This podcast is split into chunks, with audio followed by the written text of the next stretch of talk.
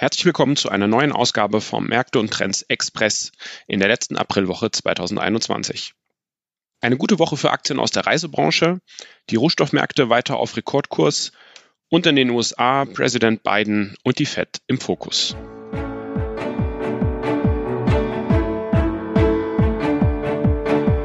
Märkte und Trends. Erfolgreich investieren und verstehen, was die Kapitalmärkte bewegt. Ein Podcast der MEAG mit Dr. Andreas Janoschek und Jörg Graf.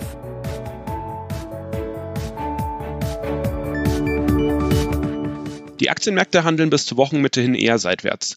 Größter Gewinner diese Woche ist der Sektor Travel and Leisure. Hier finden sich zahlreiche Unternehmen aus der Reisebranche, zum Beispiel Accor, TUI, Carnival, EasyJet, Lufthansa oder auch Wizz Air. Die Briten buchen schon fleißig ihren Sommerurlaub, aber auch in Deutschland steigt die Hoffnung, dass die Impfkampagne bis zum Sommer weiter vorangeschritten ist und auch Deutsche ihren Sommerurlaub 2021 buchen können. Das beflügelt natürlich die Aktienkurse der entsprechenden Reiseunternehmen.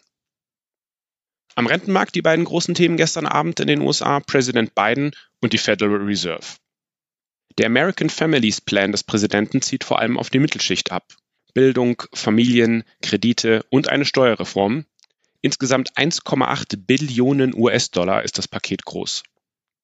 Der Markt hatte dies allerdings äh, weitestgehend bereits eingepreist. Auch die Federal Reserve tagte gestern Abend. Der Ausblick der Notenbank auf die Konjunktur ist optimistischer geworden. Jerome Powell warnte jedoch davor, dass der Kampf gegen die Pandemie weltweit noch lange nicht gewonnen sei. Die Leitzinsen in den USA bleiben daher erstmal unverändert niedrig.